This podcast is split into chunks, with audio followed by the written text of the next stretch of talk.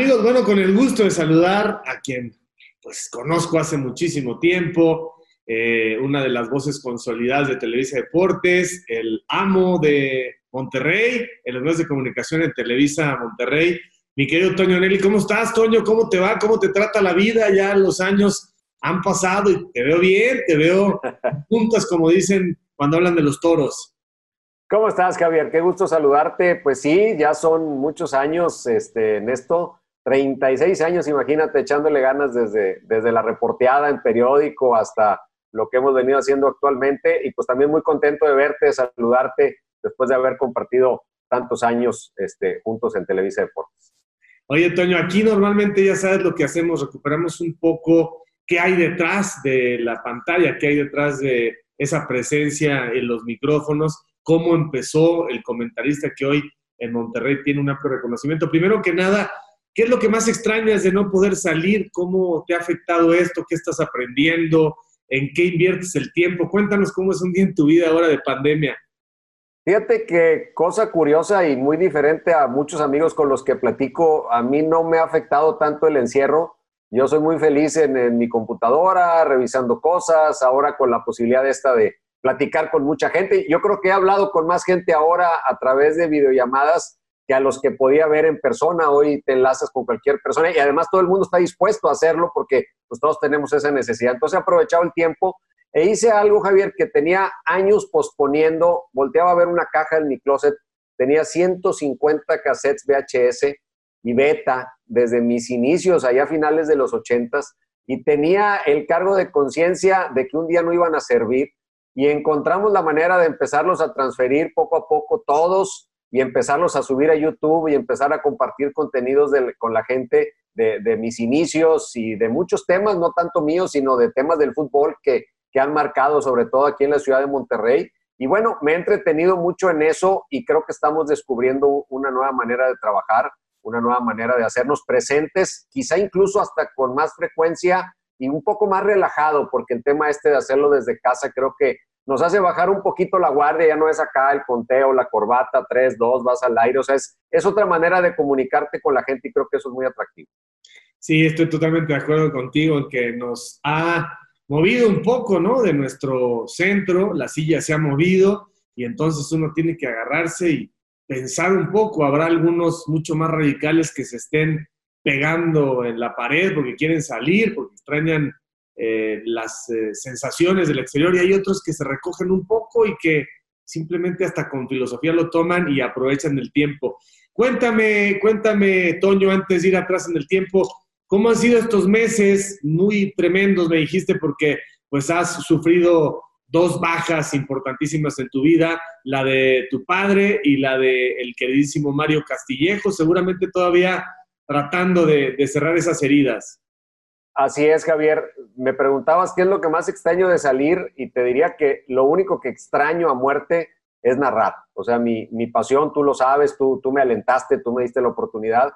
Narrar es lo que más me apasiona, es quizá la, la única actividad que no quisiera dejar de hacer mientras me salga tantito aliento, este, la, quiero seguir haciendo y eso es lo que más extraño, ¿no? Los partidos de fútbol y ir en los estadios. Y lo que menciona, sí, de septiembre a noviembre del año pasado, este, cosas muy sorpresivas, pues lo de Mario totalmente inesperado, de, estar platicando a las nueve y media de la noche después de un programa en el estacionamiento del canal, como lo hacíamos todos los días, todavía llegó a su casa ese día, me mandó un WhatsApp preguntándome algo y tres horas después me llaman, me llama la familia y me dice, oye, pues sufrió un infarto y falleció y pues, ahí quedó en la cama, ¿no? O sea, una cosa muy, muy, muy triste. Tú sabes que Mario, más que un compañero de trabajo, era un hermano, compartíamos muchas cosas, éramos muy, muy diferentes, pero muy diferentes. Y yo creo que eso nos mantuvo muy unidos porque nos respetábamos, cada quien buscaba cosas distintas, nos complementábamos y pues sí se fue, se fue un hermano. Y en noviembre pasado, mi padre eh, no,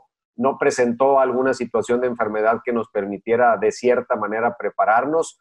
Entró al hospital a unos chequeos, se quedó ahí, se empezó a poner mal y lamentablemente el primero de noviembre falleció. Imagínate, ahora con el Día del Padre tan, tan presente. Mi padre me enseñó algo, me dijo, a mí venme a ver todos los días, háblame ahorita para que después no te quede ningún remordimiento y hayamos agotado lo que tenemos que agotar. Entonces eso me da tranquilidad porque creo que, que nos cumplimos mutuamente y, pues sí lo extraño, lógico, pero pues son cosas de la vida que, que, no podemos cambiar, pero sí fue un cierre de año muy, muy diferente y ahora con este inicio, pues imagínate, o sea, es como un alto en el camino y un momento de reordenar y reflexionar muchas cosas que a lo mejor el, el acelerado ritmo de la vida no, no nos había dejado ver. Pero sabes que, Toño, ahora me vas a hablar un poco más de tu infancia, de tus padres, por favor, de tus hermanos. Pero yo creo que el final de Mario tenía que ser así, tenía que ser como él, intenso, fuerte, repentino, porque esa era la pasión con la que vivió el querido Mario. No digo que esté bien, pero creo que debe ser un consuelo para todos, para su familia, el saber que en él no cabían las medias tintas. Imagínate una agonía larga, imagínate una enfermedad de esas que te van minando en una cabeza vibrante y en un cuerpo en ebullición y un tipo completamente comprometido con eh, los que eran suyos y con sus creencias. Entonces, creo que esa reflexión nos deja esto y desde luego también algo que se nos olvida a los seres humanos, ¿no? Eh, damos por hecho que mañana vamos a estar y no vives en función de esa fragilidad, sino que le sigues y le sigues y le sigues y estás pensando ahorrar para no sé qué y a ver si llegas, ¿no? Totalmente de acuerdo. Él falleció un miércoles en la madrugada y el domingo anterior había cumplido años y puso una frase que, se repitió mucho en redes. Dice, todos queremos ir al cielo, pero nadie quiere morir. Yo recuerdo que el sábado, o sea, un día antes de su cumpleaños, eh, le, hablé, más bien cumplió el sábado. El sábado fue cuando le hablé estaba yo haciendo fila para entrar al cine, ya tantos años, ya era el Watt, felicidades, y ahí, murió, a él no le gustaban mucho los, protocolos sociales, pero ese día, no sé por qué, estaba en, la fila del cine, sabía que él estaba ahí con su familia, le marqué, ¿qué pasó, socio? ¿Cómo estás? Bien, oye, ¿sabes qué? Feliz cumpleaños, te quiero mucho. Me dijo, yo también, nos vemos el lunes, órale, pum. Y nos vimos el lunes, nos vimos el martes, nos vimos el miércoles, y en la noche del miércoles falleció, pero de esas cosas que dices, bueno, por lo menos se lo dije, él sabía los sentimientos que como amigos y como compañeros teníamos. Imagínate en 20 años, Javier, acabamos de cumplir el, ahora el 12 de junio, 20 años de hacer pasión futbolera.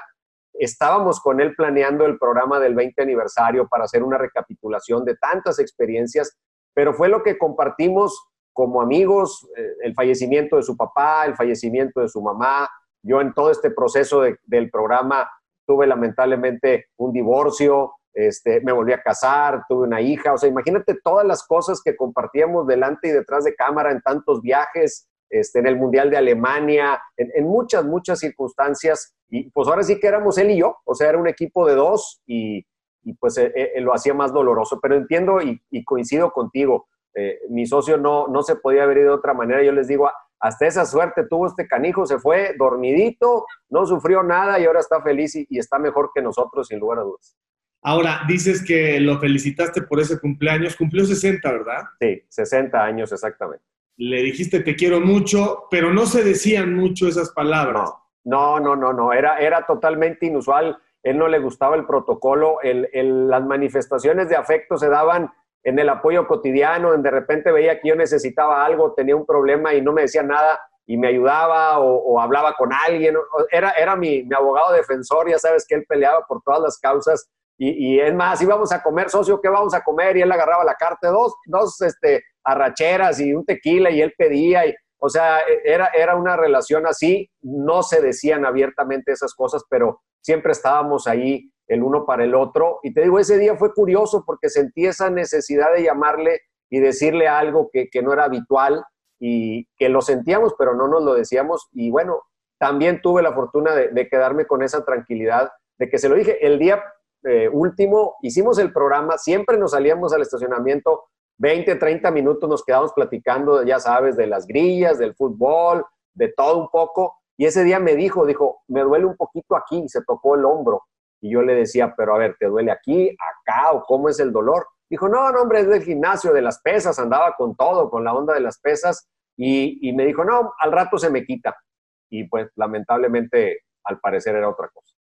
Sí, yo tuve la oportunidad también de convivir mucho con él, pero desde luego para ti fue una presencia indispensable. Y sí, eh, me lo imagino, para él el cariño era una sonrisa, una palmada, un abrazo. Eh, Hasta una mentada. Una mentada, un hidalgo, órale, vamos a echarnos esta y un shot y no sé qué. Y efectivamente llegaba a todos los restaurantes y él decía, pate, pate, yo voy a pedir, y nos pedía a toda la banda. ¿Cuántas y cuántas tardes ahí un poco apuradas antes de ir al estadio en el Gran Pastor y en el Cabrito? San Carlos, el San Carlos. Carlos, sí, ahí con el veneno y los frijoles y... Las castillejas al final, el postre, ¿te acuerdas? Las quesadillas con tortilla de harina, cajeta y nuez. Era como una crepa ahí, pero estaba bautizada como la castilleja y al restaurante que fuéramos tenían, si no la tenían, la tenían que aprender a preparar porque era el, postre que él a todos nos servía. Y, y, si andaba de buenas y no andaba muy fitness, una bolita de nieve arriba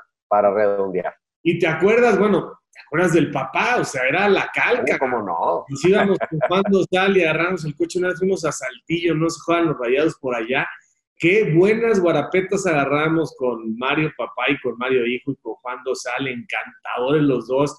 No parabas de reír, o sea, mentes rápidas, anécdotas. Qué, qué momentos que en su momento los vives y no te das cuenta cómo los vas a paladear después, pero qué recuerdos. Me acuerdo cuando se enteró que su papá tenía cáncer. Estábamos en el, en el canal esperando la hora del programa. Llega, me dice, vamos al camerino. Nos metemos al camerino voltea y me dice, mi papá tiene cáncer.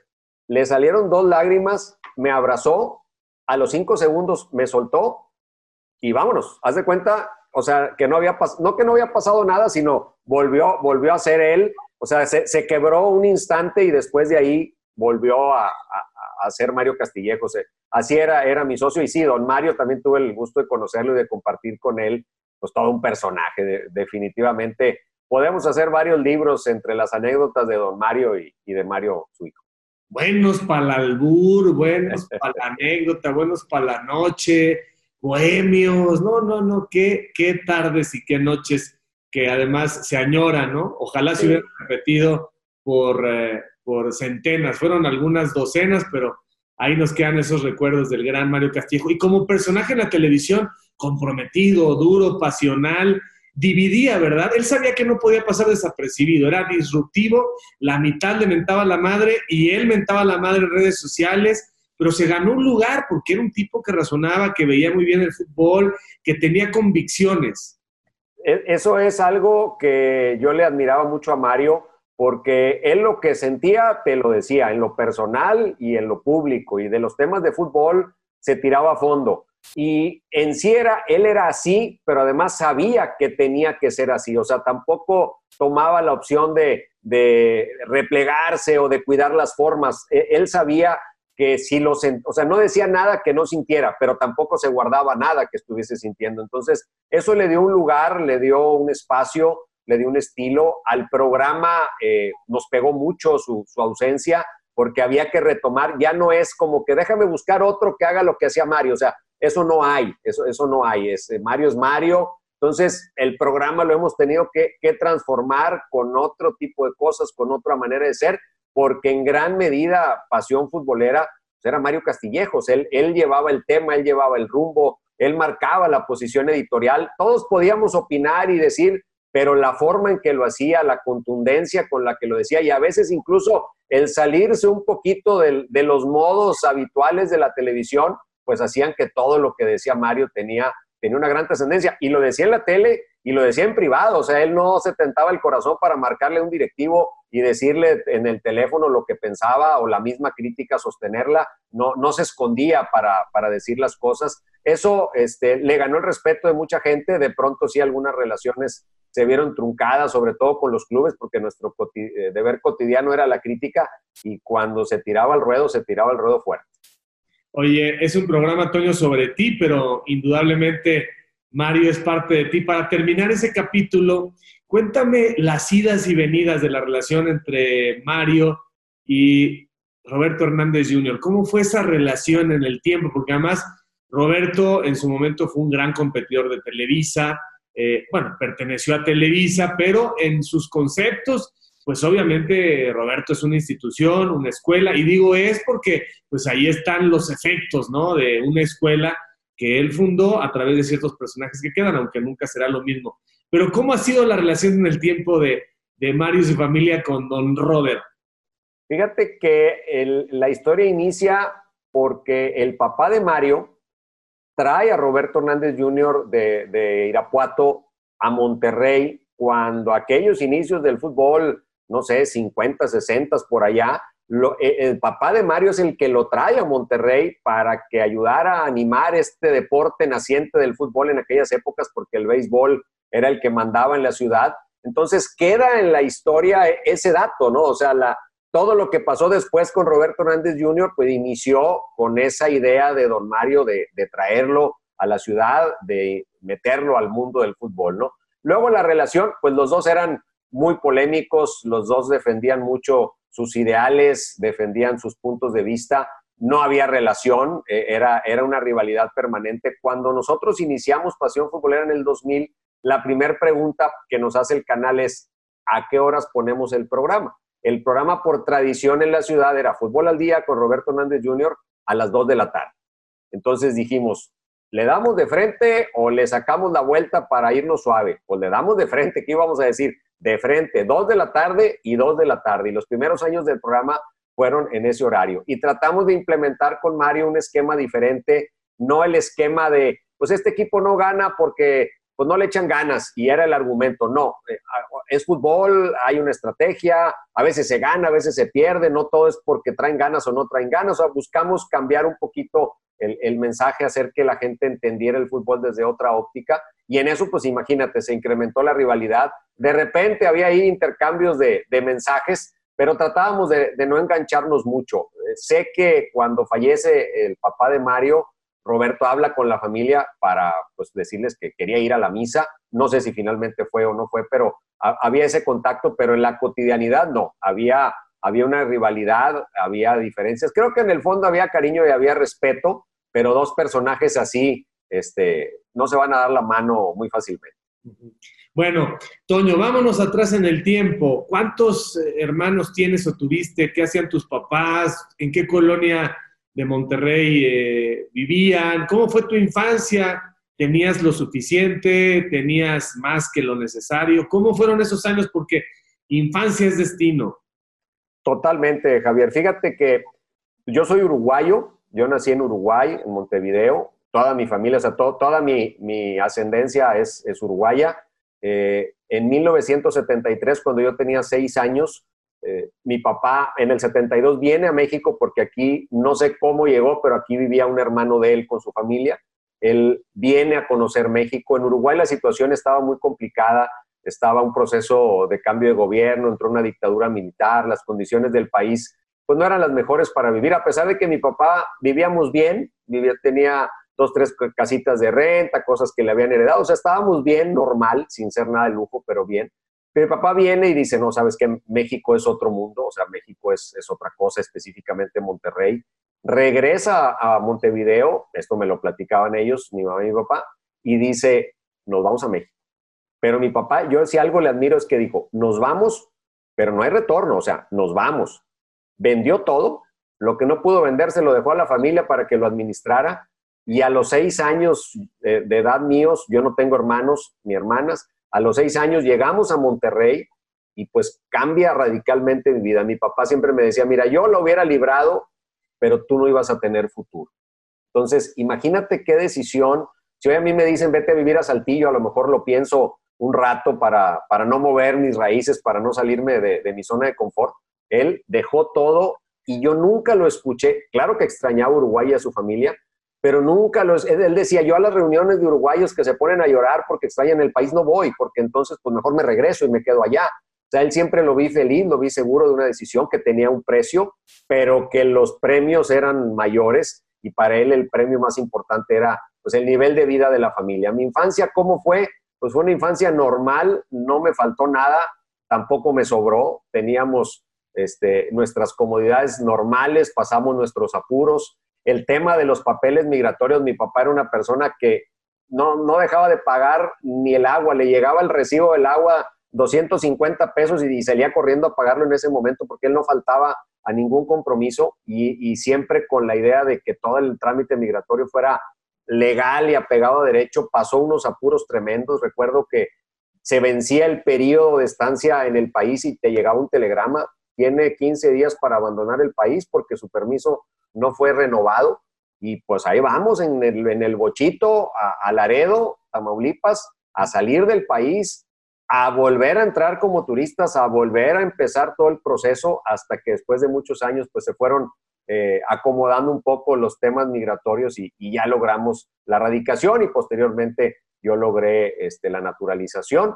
Pero pues e, ese fue el proceso de la infancia, muy difícil a los seis años cambiar de país, cambiar, pues no de escuela porque apenas estaba en kinder, pero hasta la forma de hablar, aunque es español, pues tú sabes que la manera de hablar y todo cambia. Y pues para fines prácticos, pues yo me considero mexicano porque más allá de donde nací, pues todo lo que tengo memoria es desde que llegué a Monterrey hasta la fecha. Y, todo lo que he logrado hoy, poco o mucho, pero el cumplir ese sueño de narrar, pues imagínate tal vez si me hubiese quedado en Uruguay, a lo mejor ni, ni hubiera surgido el deseo y solo Dios sabe qué, qué estaría haciendo en este momento.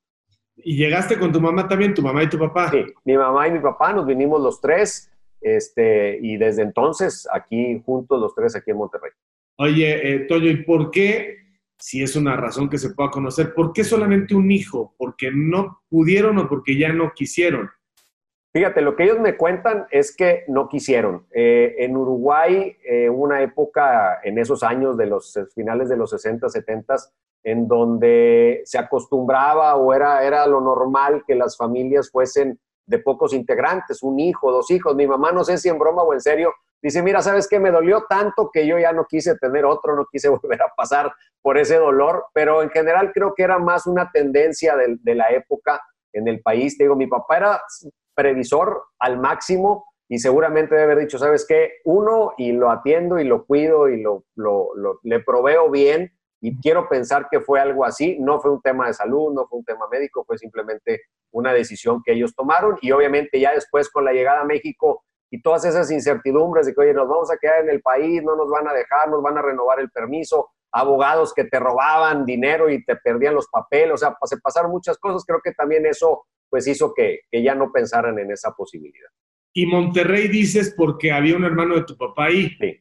Aquí, estaba, aquí está actualmente incluso eh, mi tío Carlos con toda su familia. Él tenía hijos uruguayos y luego hijos mexicanos. A mi papá le decían, tengan un hijo, porque con un hijo mexicano el tema de la naturalización y todo se, se, facilita. Y mi papá decía, no, pues no voy a tener un hijo nada más por eso. Pero sí, Monterrey fue porque aquí vivía mi tío, mi papá llegó con todo el apoyo de él, trabajaron juntos un tiempo, entonces pues había, había toda esa cercanía que, que nos daba un poco más de tranquilidad.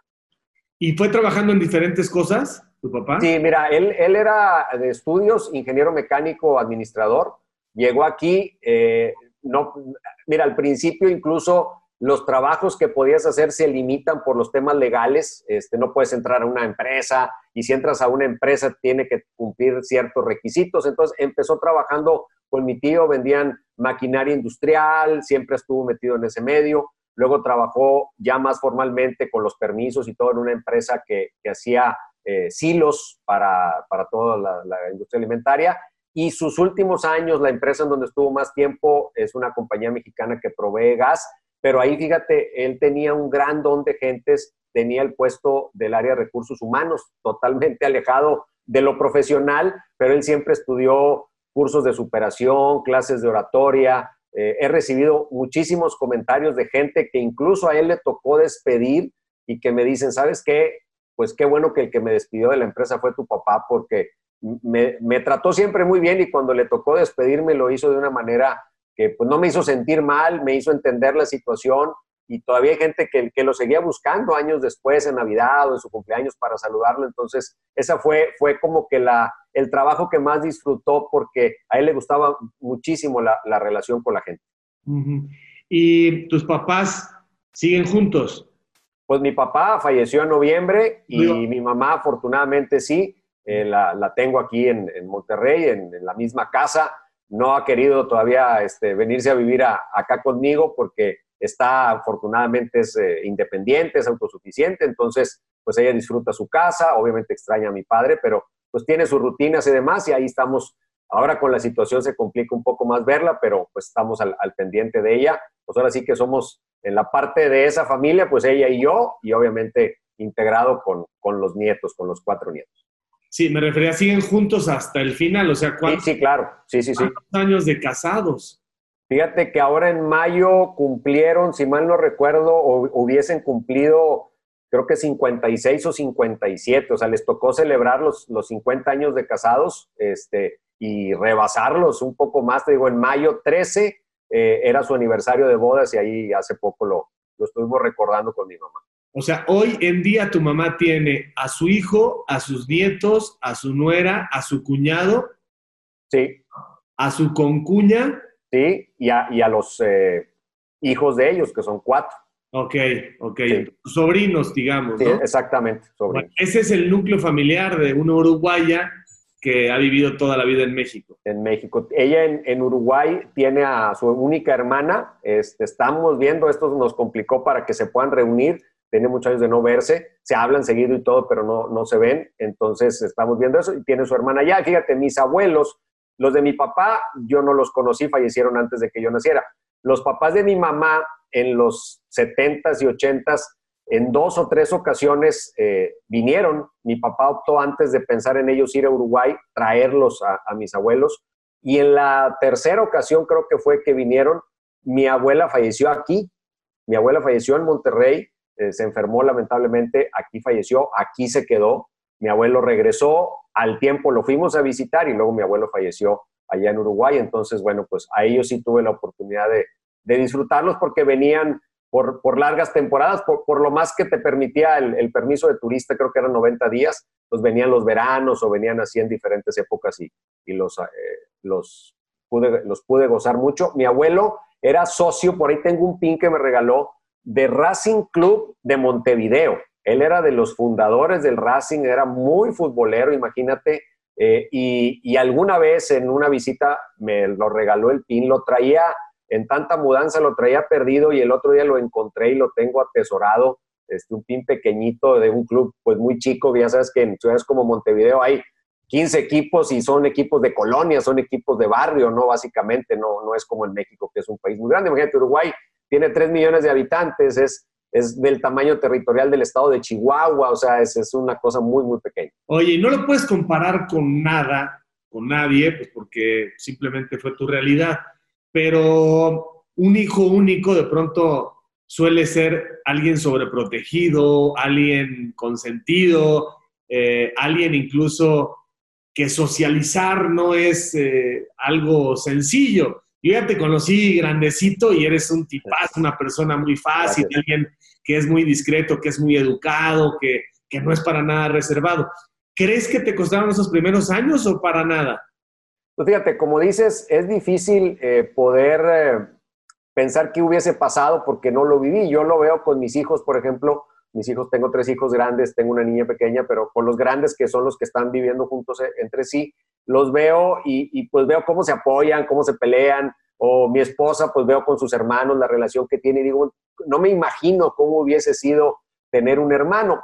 ¿Que te sobreprotegen? Yo creo que definitivamente sí, que a lo mejor de pequeño te chiflan un poco de más. Sí, mi papá era muy disciplinado, o sea, mi papá eh, te, daba todo, pero había, lo que había que cumplir, había que cumplir. O sea, había cosas que no eran negociables y había cosas que ni, ni, te cuestionabas. O sea, lo que tú tienes que hacer, lo tienes que hacer antes que recibir premios o antes que recibir otro tipo de cosas. Y creo que en esa línea eh, se fue forjando una, una educación en donde las reglas eran muy sencillas.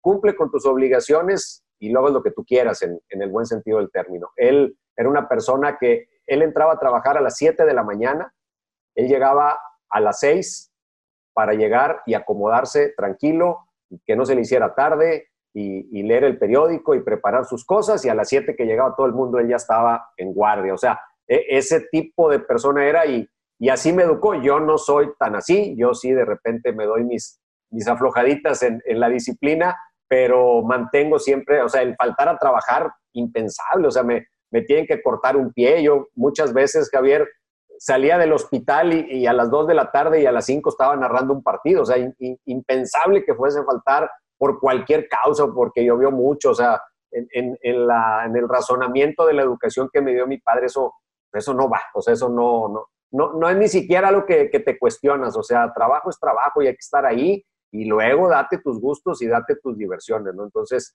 este, ¿cómo sería un hermano? No, no lo sé. Bueno, lo empecé a vivir un poco cuando conocí a Mario Castillejos, cuando empezamos con esa relación que puedo decir que, que es mi hermano, yo así le decía, eres mi hermano, porque pues así lo vi, así lo compartimos y es lo más cercano que, que he tenido un hermano. ¿Y jugabas fútbol? ¿Tu papá le gustaba el fútbol? Digo, siendo uruguayos. Eh, le gustaba, pero nunca jugó y no era apasionado. Su, su mesura le impedía ser apasionado, Javier. Él, claro que le gustaba y de repente me decía, no, este partido no lo veo porque me voy a poner nervioso, pero no era fanático, o sea, no era el, el estereotipo del uruguayo, del argentino, que te lo imaginas que se vuelve loco por unos colores. Su equipo era Rampla Junior. Veto a saber qué es eso. Rampla Junior era el equipo de su barrio eh, que jugaba o jugó algún tiempo en la primera división y ese era su equipo. Cuando fuimos a Uruguay una vez, me llevó al Estadio Centenario, por ahí tengo algunas fotos este, en las gradas del Estadio Centenario viendo un partido de Peñarol este, y nada más. Y aquí era rayadísimo, le iba a los rayados, pero era alguien que si tenía que hablar bien de los Tigres, hablaba bien de los Tigres. O sea, su, su mesura se imponía a todo. Por eso cuando a mí me preguntan, oye, ¿a quién le vas? Y no me creen que no le voy a nadie. O sea, obviamente me interesan los equipos de la ciudad porque aquí vivo. De niño él me llevaba a los dos estadios. Quizá por algunas relaciones, pues seguí un poco más a rayados porque en mi cuadra vivía Pepe Sánchez y pasaba Rubén, Romeo Corvo en aquellos tiempos y Goyo Cortés, que eran rayados. Y rayados entrenaba en las instalaciones del Cerrito, que estaban a 15 minutos del lugar donde vivíamos. Y en la avenida principal, cercana a la casa, pasaba el autobús de los rayados y estos jugadores que te menciono se paraban ahí en la esquina con su maleta, se subían al autobús y los llevaban al cerrito y entrenaban, o, sobre todo cuando se iban a concentrar para un partido. Y en ocasiones Pepe Sánchez, que era el, que vivía ahí en la cuadra, nos llevaba a los niños de la cuadra, vénganse, vámonos al entrenamiento y nos íbamos al cerrito. Entonces, tal vez tuve un poco más de cercanía por, por ese tipo de cosas, pero insisto, la, la mesura, mi papá era el primero que me hablaba después de un programa, oye, te pasaste, oye, no dijiste esto, o sea, él, él era súper ordenado, entonces este, me, inculcó mucho eso, por eso yo soy demasiado mesurado en, muchos aspectos. Oye, ¿y jugabas fútbol, Toño? ¿Jugabas bien? Jugaba poco y más o menos. Ah. Nunca quise ser jugador. Yo le sacaba los golpes, ¿para qué te voy a engañar? Yo le sacaba los trancazos si era medio sacatón.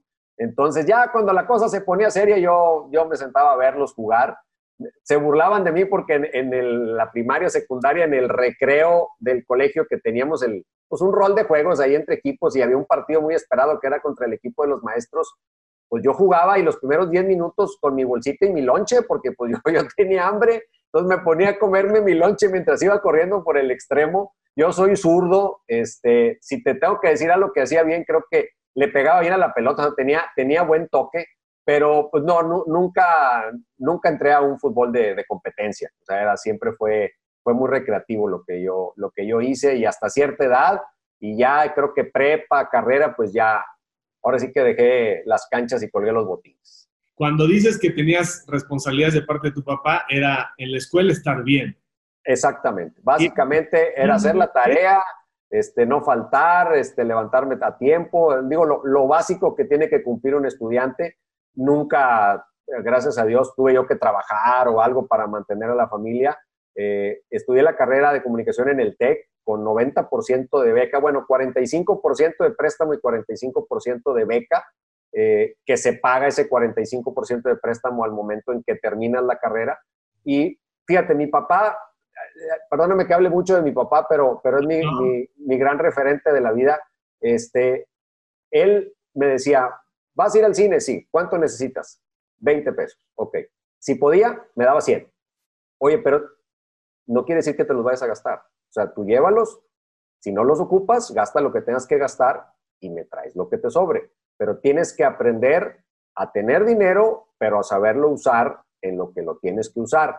Me educó mucho en ese sentido de la responsabilidad. Yo cuando terminé mi carrera y empecé a trabajar y empecé a recibir mis primeros cheques, primero pues a pagar lo del TEC, ayudarle a pagar eso, pero inmediatamente era el cheque, papá, aquí está. Y él a lo mejor me regresaba más después con las necesidades que yo podía tener, o a veces me regresaba menos, no lo sé, pero nunca hubo ese, ese tema o esa limitante en la medida de las posibilidades de la familia y siempre con, con mucha responsabilidad. ¿Cuándo supiste que querías ser comentarista, narrador, que te querías meter al medio deportivo? Fíjate, Javier, ¿cómo? O sea, ¿por qué? No sé, pero yo desde que tengo recuerdos un poquito más de los 6, 7 años, a pensar 8, 9 años, yo me acuerdo perfectamente. Es más, el otro día en esta búsqueda de cassettes y demás, me encontré un cassette de audio de una narración mía y le estaba sacando fechas, creo que fue, eh, me parece que cerca de los 12 años míos, estoy hablando del 79 por ahí, donde yo tenía siempre una grabadora, era mi, mi compañero, y los niños tienen un iPad, yo tenía una grabadora y un montón de cassettes. Y me ponía a grabar y a narrar partidos. Y mi vecino era el comentarista y poníamos dos alineaciones. Y llegué a dar con la fecha porque la alineación que armé de un Rayados Tigres este, pues más o menos me ubicaba en el tiempo y con un amigo que lleva estadísticas nos pusimos a investigar y me dijo, mira, debe ser más o menos de estas fechas.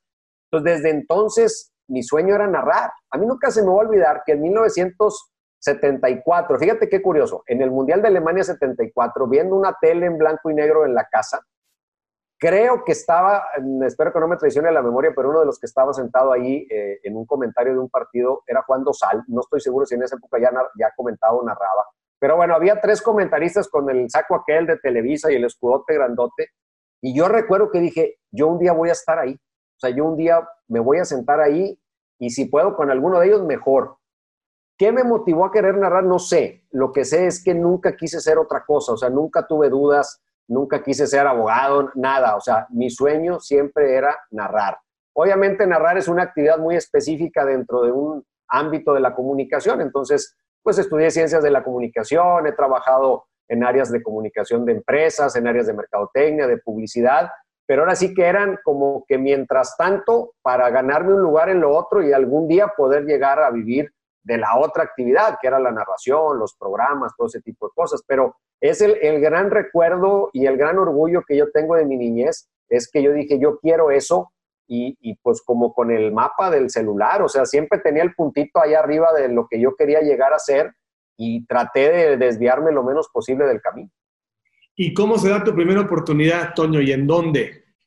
Mira, yo eh, empecé como reportero en periódico, empecé en el periódico El Norte aquí en Monterrey. Van, en el primer semestre de mi carrera, va el director del periódico El Norte a darnos una plática a la carrera de comunicación del periódico y demás. Yo me acerco con él y digo, oiga, yo, yo quiero trabajar.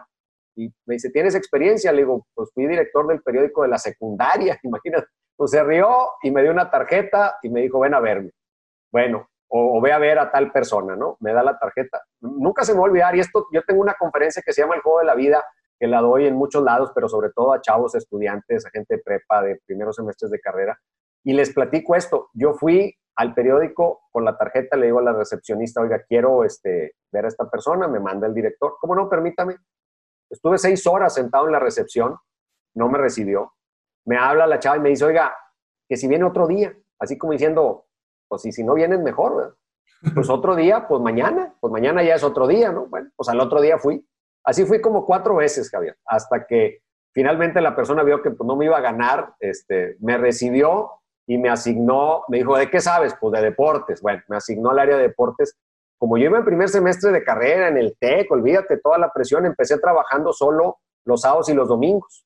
Y en los veranos, en las épocas de vacaciones, pues ya trabajaba normal. Primero no me pagaban, eran prácticas. Mi primera nota fue un partido de softball en las canchas del río Santa Catarina, que ubicas perfectamente aquí en Monterrey, que ya no existen las canchas, pero ahí está el río.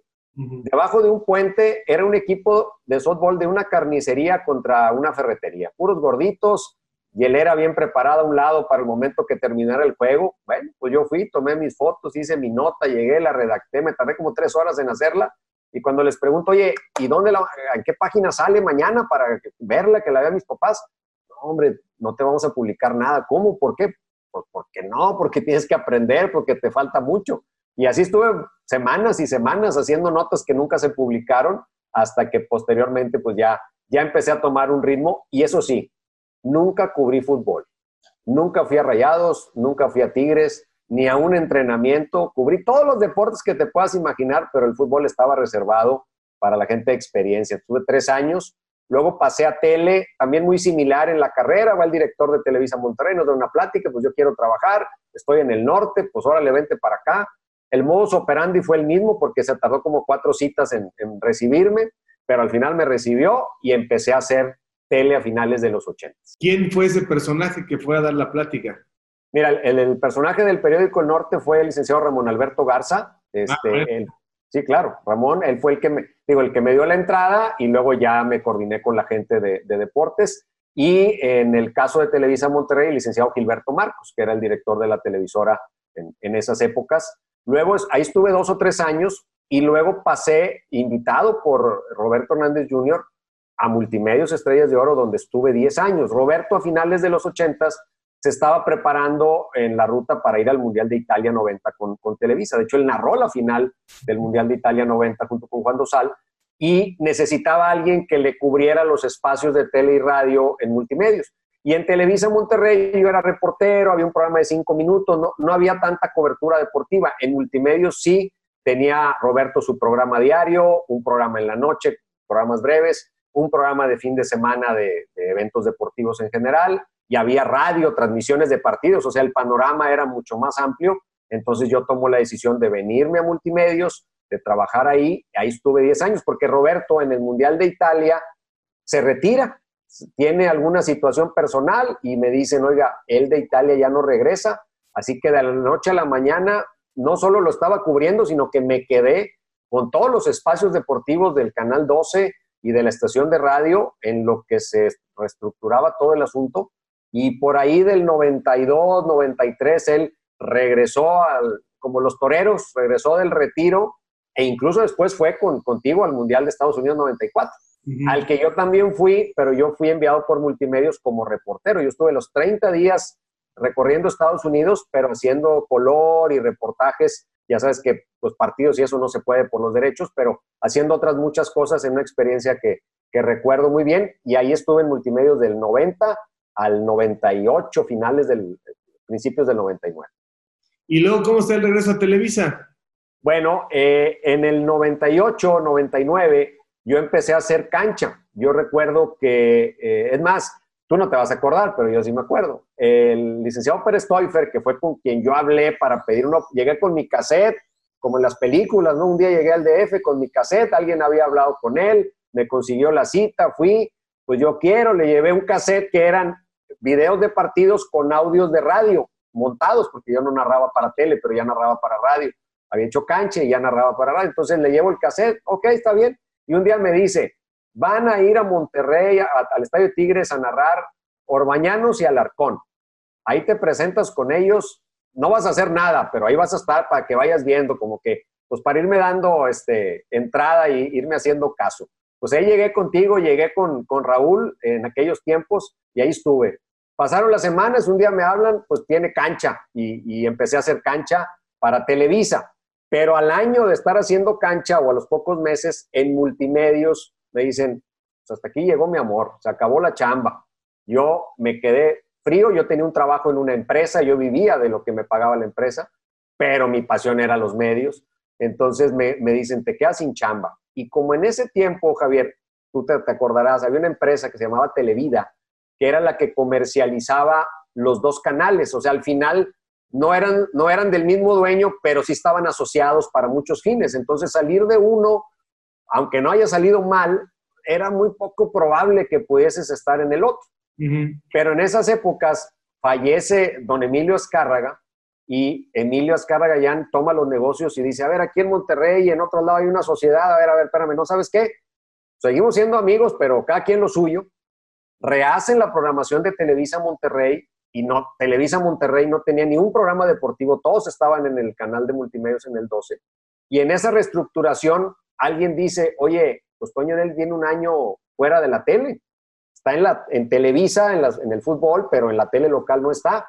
Tráiganselo. Y ya estaba ahí Mario.